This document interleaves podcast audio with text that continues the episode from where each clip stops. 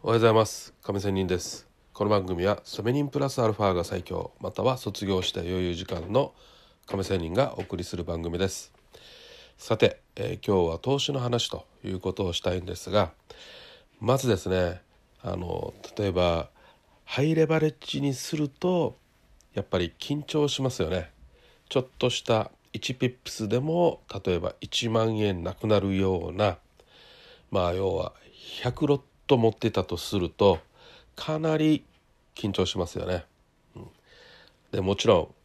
100ピップス動いたら100万円負けというようなことになるわけですよ。1ロット1万通貨だったら。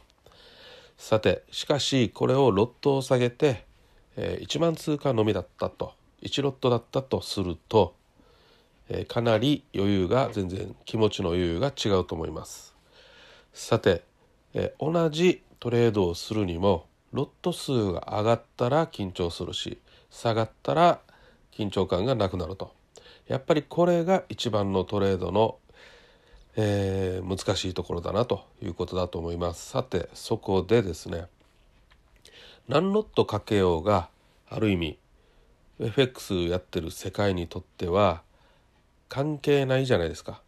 ね。わかりますよね。チャート上ではあなたが100ロットかけようが1ロット。かけようがチャート上では全然関係ないですよね。だってね世界のお金が動いてるんですから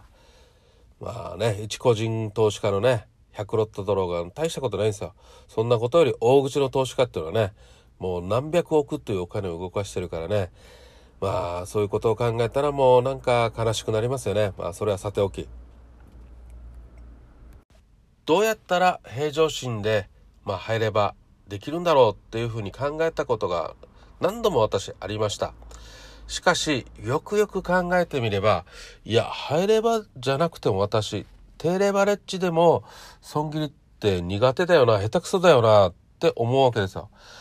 だったら、これ入ればできるわけないじゃんと、当たり前じゃんということなんですよ。まあ、要は、自分の手法がまだまだだったり、えー、ポジション取りが悪かったり、まあ、なんとなくで、ポジションを持ってるっていうことになるわけですよ。もうそれに気づくわけですよ、自分自身にね。そうなったら、いや、これただの博打的なポジション持ってないかということに自分に振り返りになるわけです。さて、そういうことを考えたときに、やっぱり低いレバレッジでも損切りができないとハイレバレッジでできないということになるので、まずは低いレバレッジで普通に当たり前のように損切りができるということが必須じゃないかということになるわけですよ。そう思いませんか？ね、ハイレバレッジだったらさ、例えばいきなりポジションを持った時点で、スプレッドでね、すぐ何万円の、もしくはね、100ロットでやった場合は、もうすぐ、例えば5ドルでもね、0.7だったから、じゃあ例えばね、ハイレバで、まあすぐに7000円マイナスから始まるわけですよ。1ピップス動いたら1万円マイナスですよ。ね、1万7000マイナスですよ。もうこう考えたら本当に切れるわけないじゃないかとかね、また元に戻るんじゃないかとかね、そういうことを考えてしまうわけですよ。ですので、やっぱり低いレバレッジでできないと入ればできるわけがないということになるわけです。そういうことからも、まずは低いレバレッジで軽く損切りができるということがまずは大事。そして、えー、これがね、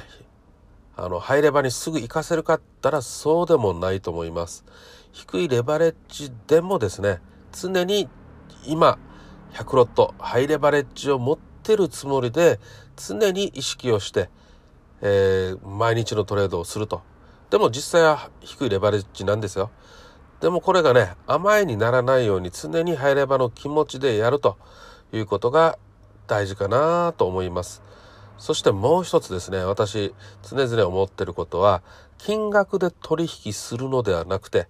まあ要はポジションを持ったり、あ、じゃないな、まずはポジション閉じたり、まあこれ損切りも利確もです。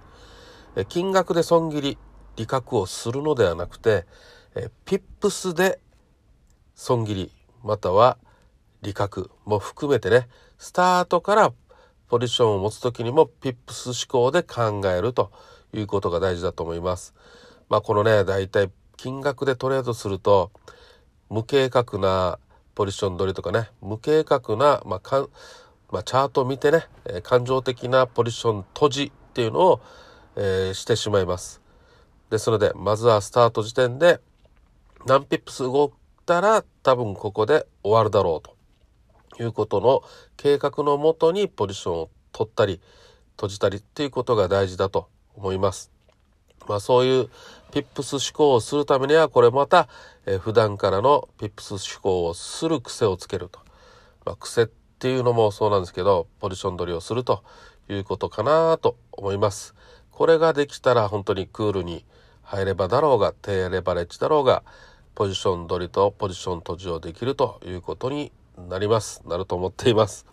まあこれある意味仮説ではありますが多分この仮説当たってるなと私は思いますよ。